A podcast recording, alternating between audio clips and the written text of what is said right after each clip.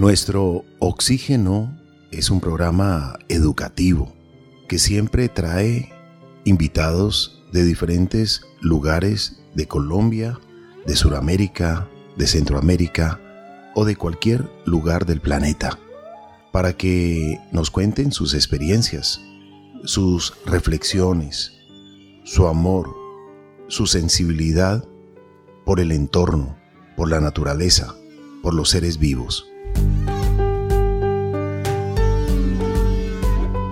Hoy, desde Circasia Quindío, Colombia, están unos invitados muy, pero muy especiales.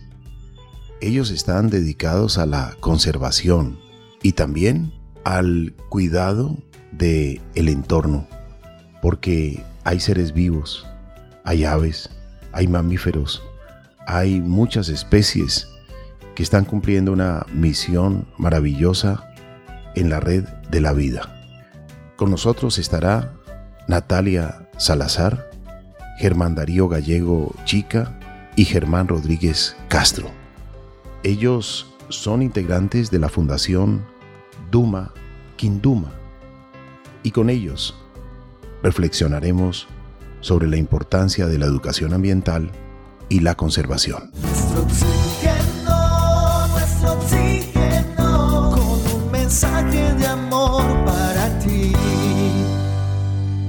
Estamos muy agradecidos con nuestros invitados, todos estudiantes de biología, y qué importante es hablar de conservación, qué importante es esta labor que ellos están realizando a través de la Fundación Duma Quinduma. Le damos la bienvenida a Germán Rodríguez Castro, él es estudiante de biología, tiene cinco años de experiencia en educación ambiental enfocada a la protección y conservación de la biodiversidad del bosque del silencio en Circasia, Quindío. Bienvenido, Germán Rodríguez. Hola, Carlos. Hola, Marian. De antemano, muchas gracias por la invitación, por brindarnos este espacio para compartir lo que hacemos y que llegue a muchas personas eh, nuestra misión de proteger este, este bello mundo. Nos gusta comenzar con historias. Germán, hablemos entonces sobre esta historia que los une a ustedes. Bueno, Carlos, la verdad todo inicia eh, por amor, por amor a, digamos, a, un bosque representativo en Circasio que se llama el Bosque del Silencio. La verdad es una herencia ese bosque, es un bosque primario que alberga árboles que tienen casi 400 años, eh, tiene una biodiversidad inmensa, a pesar de que es un bosque pequeño, solo tiene 4 hectáreas, pero es un remanente de una selva antigua. Entonces, todo nace por un enamoramiento por e-, ese espacio y entonces nace la necesidad de protegerlo, porque se evidencia tala, presencia de residuos sólidos, caza en ese bosque. Entonces nace eh, una unión los propietarios de, de ese bosque, que ellos conformaron una reserva natural que se llama el Bosque del Silencio. Con ellos nos aliamos para empezar a hacer un proceso de educación ambiental en una de las veredas cercanas al bosque, que se llama eh, Membrillal. Se da inicio a una educación ambiental con niños de la escuela de, esa vereda.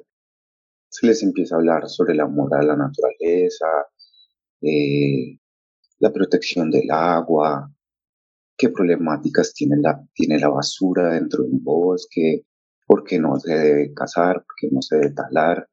Después se lleva la iniciativa de unir otra vereda que también está muy cercana a este espacio, que se llama La Concha.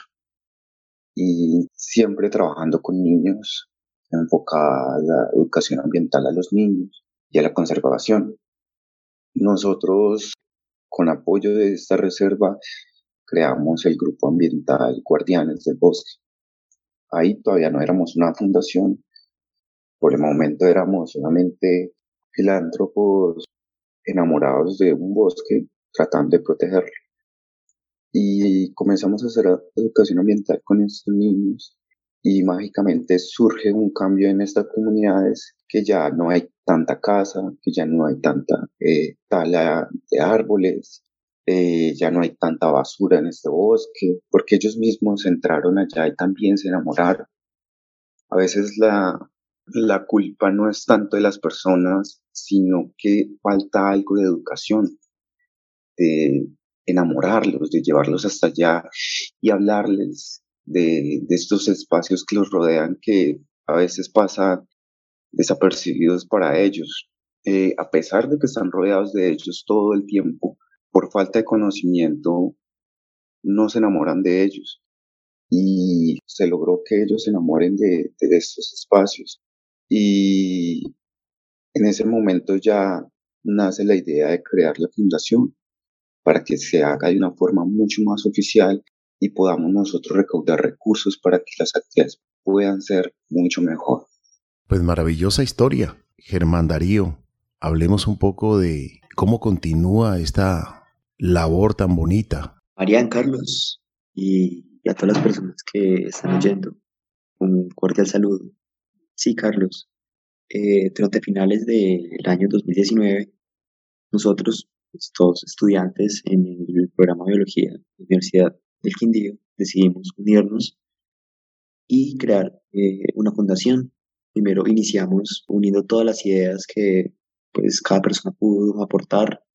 Eh, después pensamos acerca de algún nombre que pudiese representar todas estas mismas ideas que nosotros estábamos eh, aportando y nació la Fundación Duma Kinduma.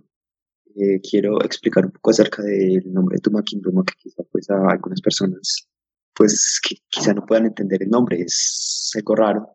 Eh, cuando estábamos conformando el grupo, eh, estamos revisando literatura y buscando eh, algún nombre que representara nuestro origen. Leímos el libro El misterio del Kirma Quimbaya Soy, escrito por los profesores Guillermo Rendón y Daniel Cajelemur. Este libro trata acerca de una población quimbaya, una población cumba, descendientes de los antiguos quimbayas que habitan en Río Sucio. Y las palabras Duma Quinduma conforman una parte del gran léxico general de esta población quimbaya. Ellos usaban, entre otras palabras, las, las palabras Duma Quinduma para saludar a sus compañeros y amigos cumbas. Entonces eh, quisimos rendir tributo a esta población quimbaya, la cual hace más de 500 años pues eh, estuvo ahí firme ante la invasión española.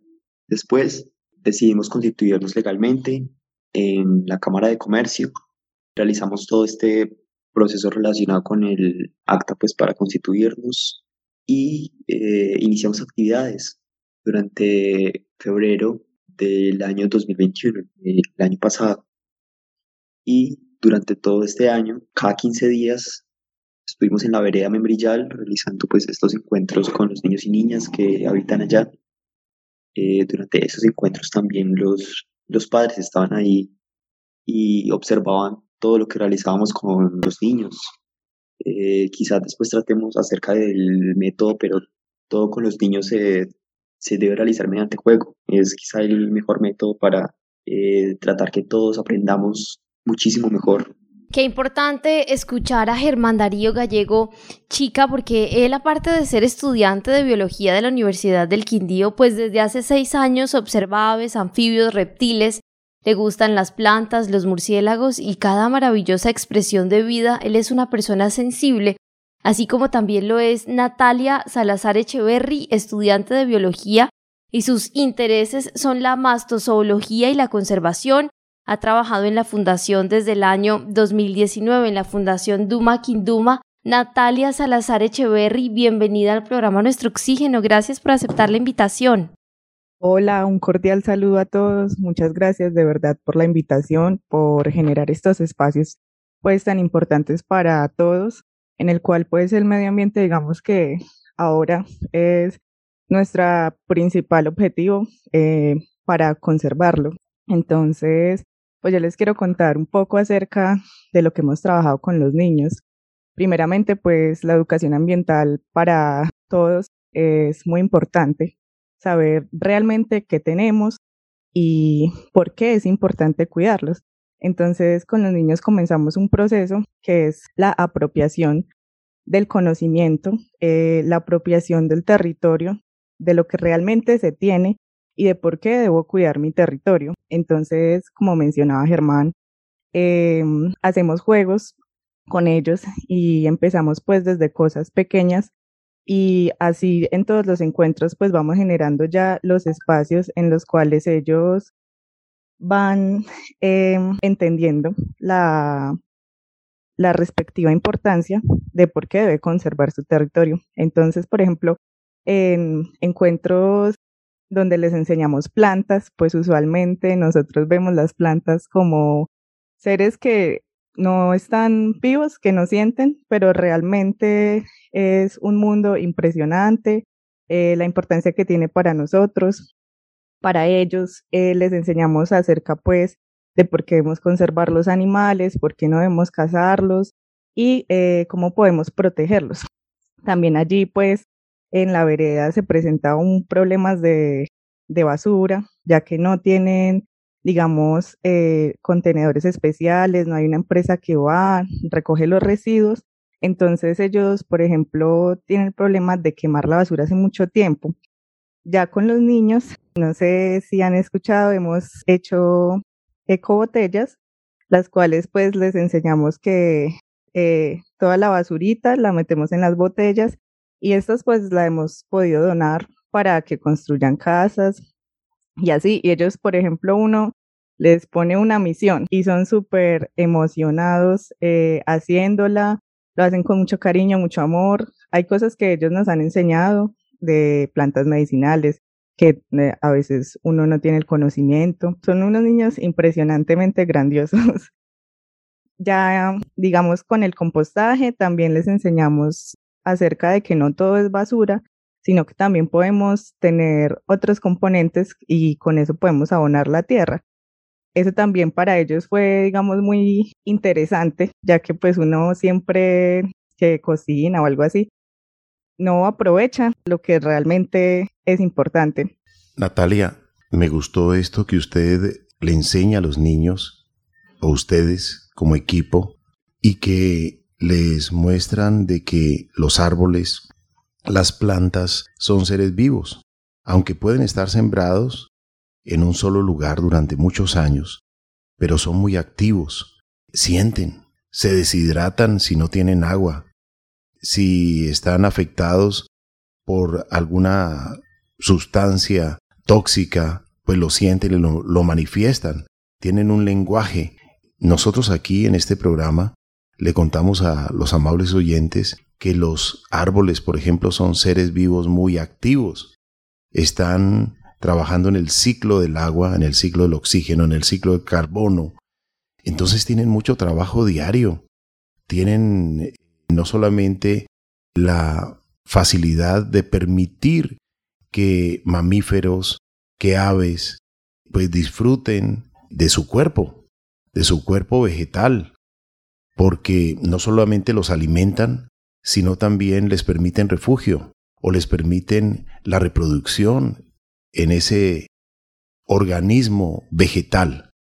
Por eso es tan importante que miremos con ojos diferentes lo que todos vemos, pero cuando vemos lo importantes que son, que a veces le damos mucha importancia a todo lo que suena, se mueve, pero no a lo que parece que estuviera quieto, nos está enseñando la paciencia, nos está mostrando que, aunque parezca pasivo, es muy activo, está evapotranspirando agua, está generando nutrientes al suelo, está siendo barrera contra la contaminación, los árboles son barrera contra el viento, los árboles son barrera contra el polvo. Entonces, realmente son muchas las funciones de los árboles y hay mucho por enseñar, Natalia. Claramente, Carlos, eh, también el tema a veces que nos pasa a nosotros muchos los humanos es, eh, digamos, el tema de la belleza. Cuando, digamos, vemos algún insecto, algo que realmente, pues, para los ojos de nosotros, pues, no es como tan agradable. Y pues tendemos usualmente, eh, digamos, a matar los bichitos o de esa forma, eh, pues es una forma, digamos, de crear en medio de lo que podemos cambiar nuestro pensamiento, de que no lo que no nos parece bonito es malo, sino que la importancia de que todo lo que está existente acá tiene una función y por eso a nosotros o digamos al planeta en general le está ayudando y debemos conservarlo. Germán Darío, usted que le gusta observar anfibios, reptiles, murciélagos, cuéntenos cuáles son las funciones de estos seres en la naturaleza y por qué tienen ese look tan particular para estar prácticamente cumpliendo la misión todos los días o todas las noches, como en el caso de los murciélagos. Carlos, respecto a esas impresionantes variaciones morfológicas o variaciones de la forma del cuerpo de los animales, podremos sorprendernos cada día. Eh, frecuentemente veo eh, fotografías o veo libros y encuentro algo totalmente distinto respecto a su forma, respecto a, respecto a las alas, respecto a toda la piel de un anfibio, todas las escamas de un anfibio, las escamas de un reptil. Y asimismo son sus increíbles funciones en los ecosistemas respecto a las cadenas alimenticias y estos ciclos tan, tan precisamente regulados eh, respecto a la polinización realizan las aves y piélagos, respecto a tantos ciclos tan bellos que podemos observar y y nosotros mismos cuando estamos en el bosque observar y mostrarle a las otras personas. Germán Rodríguez Castro, usted es un fascinado por la protección y la conservación de la biodiversidad. Cuéntenos un poco acerca de su niñez, quién lo conectó con estos temas de naturaleza. Bueno, la verdad, no nació tanto en la niñez. Eh, digamos que nació por un curso que hice ambiental en, en el SENA y la verdad entré como por hacer algo, como por no perder el tiempo y fue allí donde me enamoré de la naturaleza. Realmente conocí personas eh, muy enfocadas en la protección del medio ambiente, nunca me había interesado el tema, nada que ver con, con la parte ambiental, pero entonces allí me cambió la vida me cambió la vida. Y fue precisamente allí como estudiante del SENA que fui al Bosque del Silencio y me enamoré, me enamoré del sitio, fue amor a primera vista, porque tú llegar a, a un espacio donde ves árboles casi de 50 metros de altura, eh, donde ves plantas que no ves en cualquier parte, mariposas transparentes, aves que no ves en la ciudad. y lo otro curioso es que este espacio le queda muy bien el nombre porque realmente allá es muy silenciosa el bosque, es demasiado silencioso. Entonces es muy cautivador, es muy cautivador y todo eso me llevó a protegerlo, como que me metió e, ese poder de, de, de cambiar las condiciones para que, digamos, se preserve mucho más. Con los propietarios de, del bosque, eh, la familia Suárez, buscábamos eso, enamorar a, a, todas las personas de ese espacio y ahora lo que quiere hacer la fundación es enamorar de todo, digamos, Circasia, porque ya no es solamente el bosque del silencio, ya son otras áreas que tienen nacimientos de agua, que tienen bosques de galerías, que no han sido intervenidas, pero que si nosotros logramos apersonar a las personas que viven en el sitio a que lo conserven, eh, va a ser muy gratificante. Por eso ahora, como se hablaba antes del proyecto de la fundación que ha sido Guardianes de Bosque, es ya no tan enfocado solamente a los niños, sino también a las personas, a sus padres, ya a personas adultas que pueden también ser guardianes. Y para nosotros eso va a ser nuestro gran reto este año, que es cambiar un poco el concepto de conservación que no solamente es el biólogo o la persona preparada la que debe proteger, sino que también ellos lo pueden hacer de una manera muy sencilla. Hay que compartir el amor por la naturaleza, que yo sé que si se hace de esa forma, nosotros podemos lograr un gran cambio, como se ha venido evidenciando en los niños. Ya los niños piensan en ser veterinarios, ser biólogos, como estudiar la vida, cambia mucho el, concepto de educación cuando tú los ves allá dentro de un bosque y los ves tan enamorados de, de ese espacio donde ellos solamente con ver hongos, con ver plantas, ver flores, ver insectos, el amor que les crea. Entonces, e, esa es la base, la base de nosotros, llevar a todos esos niños a esos espacios, a todas estas personas que viven ahí y que conozcan, que aprendan que se enamoren así como lo hice yo hace algún tiempo y como lo han hecho mis compañeros de la fundación. Ese es el ideal. Natalia, queremos conocer un poco su historia. ¿Cómo y en qué momento usted hace clic con la naturaleza? Hoy es una educadora ambiental, hoy es una mujer que es sensible con los mamíferos, hoy es una persona que valora el entorno ¿Cuándo empezó esta historia? ¿Cuándo empezó esta conexión? Claro que sí. Eh, bueno, inicialmente, eh, antes de entrar a la universidad, quise pues estudiar medicina.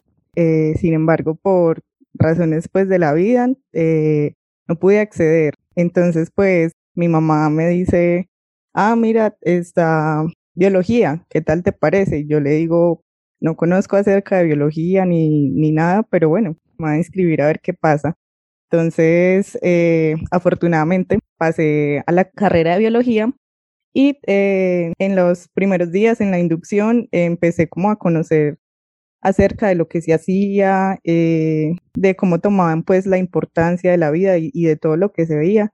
Y yo empecé pues como a investigar, a conocer y dije, wow, tenía planes pues de hacer una homologación a medicina y en ese momento, pues en primer semestre, pues me enamoré de la carrera y dije, es impresionante todo lo que tenemos alrededor y realmente no conocemos, no conocemos la función, la importancia y eh, todo lo que hemos ignorado anteriormente. Entonces eso me pareció pues increíble y maravilloso cuando uno empieza a ver, por, en el caso de las plantas, por ejemplo, todas las funciones que hacen, y cada ser vivo que uno ve o que a veces realmente no vemos, ya empieza a ser algo maravilloso. O sea, uno ya no empieza a ver las cosas de la misma manera y creando esa importancia, uno quiere siempre conservar y hacer lo mejor que se pueda para que nosotros podamos realmente tener eh, esto mucho más tiempo, mucho más tiempo de lo que de lo que está pensado, digámoslo así.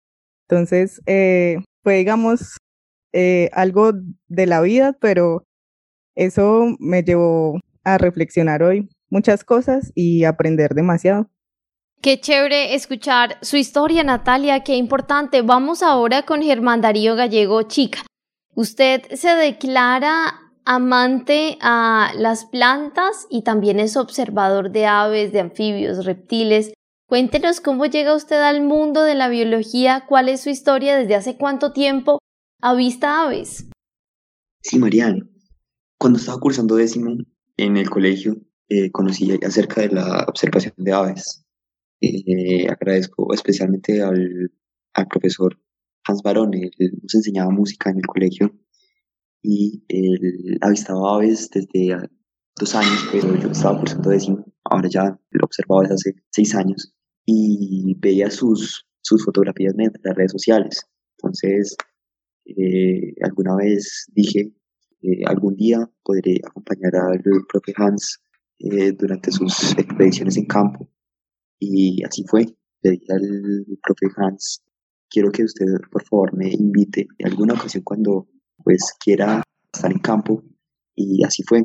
El profe Hans me invitó, pude, pude comprar una, una cámara y salir con él.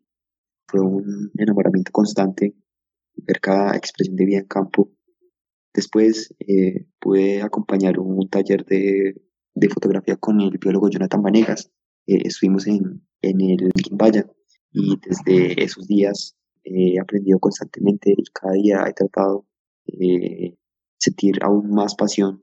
Y después, cuando estaba cursando eh, más o menos quinto semestre, pregrado de biología, conocí acerca del, del trabajo que estaba desarrollando Germán y voy a recordar que en una ocasión Germán me pidió un favor, yo resido en Circasia, entonces necesitaba entregar permisos a una profesora para que llevara y pudieran autorizar a los niños eh, una, un encuentro con él. Entonces, eh, recuerdo que entregué esos permisos y después cuando me encontré con Germán en la universidad le dije que quería acompañarlo y Germán me autorizó. Estuvimos con él y días después pues le propuse crear la fundación. Pues ahora estamos 16 personas trabajando con la Fundación Tuma Marian, qué importante conocer la historia de Germán Darío Gallego Chica, también la de Natalia y la de Germán Rodríguez. ¿Tienen ustedes una página, correo electrónico, redes sociales donde se puedan conectar con ustedes y hablemos un poco dónde está Circasia Quindío? ¿Cómo podemos ubicarlo? ¿A cuánto está de Armenia? Sí, Carlos. Eh, pueden buscar nuestras redes sociales, eh, arroba Duma Quinduma Instagram, eh, arroba Duma, un bajo Quinduma Instagram, eh, mediante Facebook, Fundación Duma Quinduma, igualmente Twitter, arroba Duma Kinduma. YouTube también hemos realizado pocos videos, pero ya los hemos publicado mediante esta red social. Cuando quieran apañar algún encuentro, claro. Circasia es un es una apacible pueblo cerca de Armenia. Dista más o menos 30 minutos, pues, considerando cuál medio se use para llegar desde Armenia Quindío. Entonces, quien quiera conocer más acerca de nosotros, quien quiera acompañarnos durante algún encuentro, brindarnos ideas, estaremos atentos y dispuestos para esto. Gracias a Natalia Salazar Echeverry, Germán Darío Gallego Chica, Germán Rodríguez Castro, gracias ustedes están haciendo una labor muy especial. Les felicitamos y de verdad les animamos para que continúen en esta linda labor de conservación y sobre todo de educación ambiental dentro de las comunidades. Escuchamos entonces reflexión final de Natalia Salazar Echeverry, es estudiante de biología. Eh, bueno, no, eh, agradecerles a ustedes, muchas gracias por invitarnos al programa, eh, a los oyentes y para todos pues dejarles el mensaje que conozcamos acerca de lo que tenemos alrededor, eh, que conozcamos las funciones y la importancia de conservar nuestro territorio, nuestra naturaleza y la vida que habita este planeta. Muchas gracias. Gracias a usted, Natalia. También su reflexión, Germán Darío. Les agradecemos especialmente a ustedes, Carlos y el, el programa Nuestro Oxígeno. Agradecemos esta bella invitación y necesitamos que más personas conozcan acerca de la vida, conozcan acerca de, tanto que está ahí afuera, de los lugares donde estamos, que podemos observar, que podemos oler, que podemos, eh, con lo cual podemos maravillarnos. Y los invitamos que conozcan acerca del proceso que tantas personas en Colombia y en planeta están realizando eh, para que otras personas conozcan acerca de la vida, para defender la vida, la cual es la principal característica de este planeta Tierra. Muchísimas gracias y estaremos atentos a cualquier asunto cual podamos eh, atender. Sigamos conociendo un poco más sobre todas las maravillas que tenemos en nuestro entorno, en la naturaleza. ¿Por qué son tan importantes nuestros recursos básicos para la vida? para el diario vivir? ¿Y por qué es tan importante la conservación de las especies silvestres, vegetales y animales? Tienen una misión, tienen funciones para mantener el equilibrio de la vida. Por eso no debemos olvidar que respetar la naturaleza siempre será también respetarnos a nosotros mismos.